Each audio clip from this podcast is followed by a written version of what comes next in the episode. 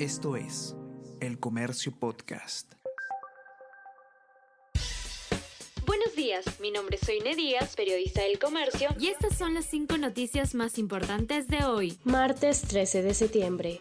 Gobierno obstruye investigación de la Fiscalía al retirar de puesto a Colchado. Disponen que Colchado sea relevado de la jefatura de división de búsqueda de la Dirección General de Inteligencia. Ordenan que se dedique a coordinar grupo especial PNP, pero sin presupuesto ni personal. Fiscal Marita Barreto denuncia que buscan obstruir investigaciones contra el entorno del presidente.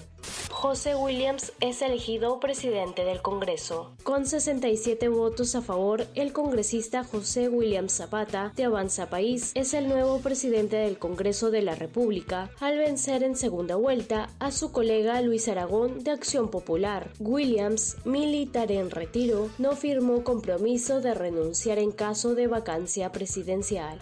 El Ejecutivo oficializa cese inmediato de la erradicación de hoja de coca. El Ministerio del Interior anunció a la Federación de Productores Agropecuarios sobre la medida que en la práctica ya se aplicaba. Los agricultores cocaleros buscan impedir que se retome la desaparición forzosa de sus cultivos.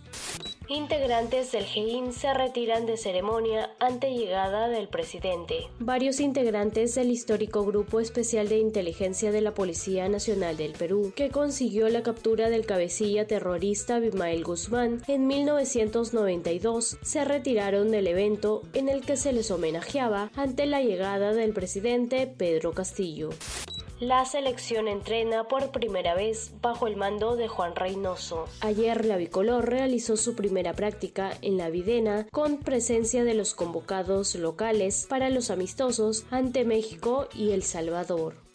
Esto es El Comercio Podcast.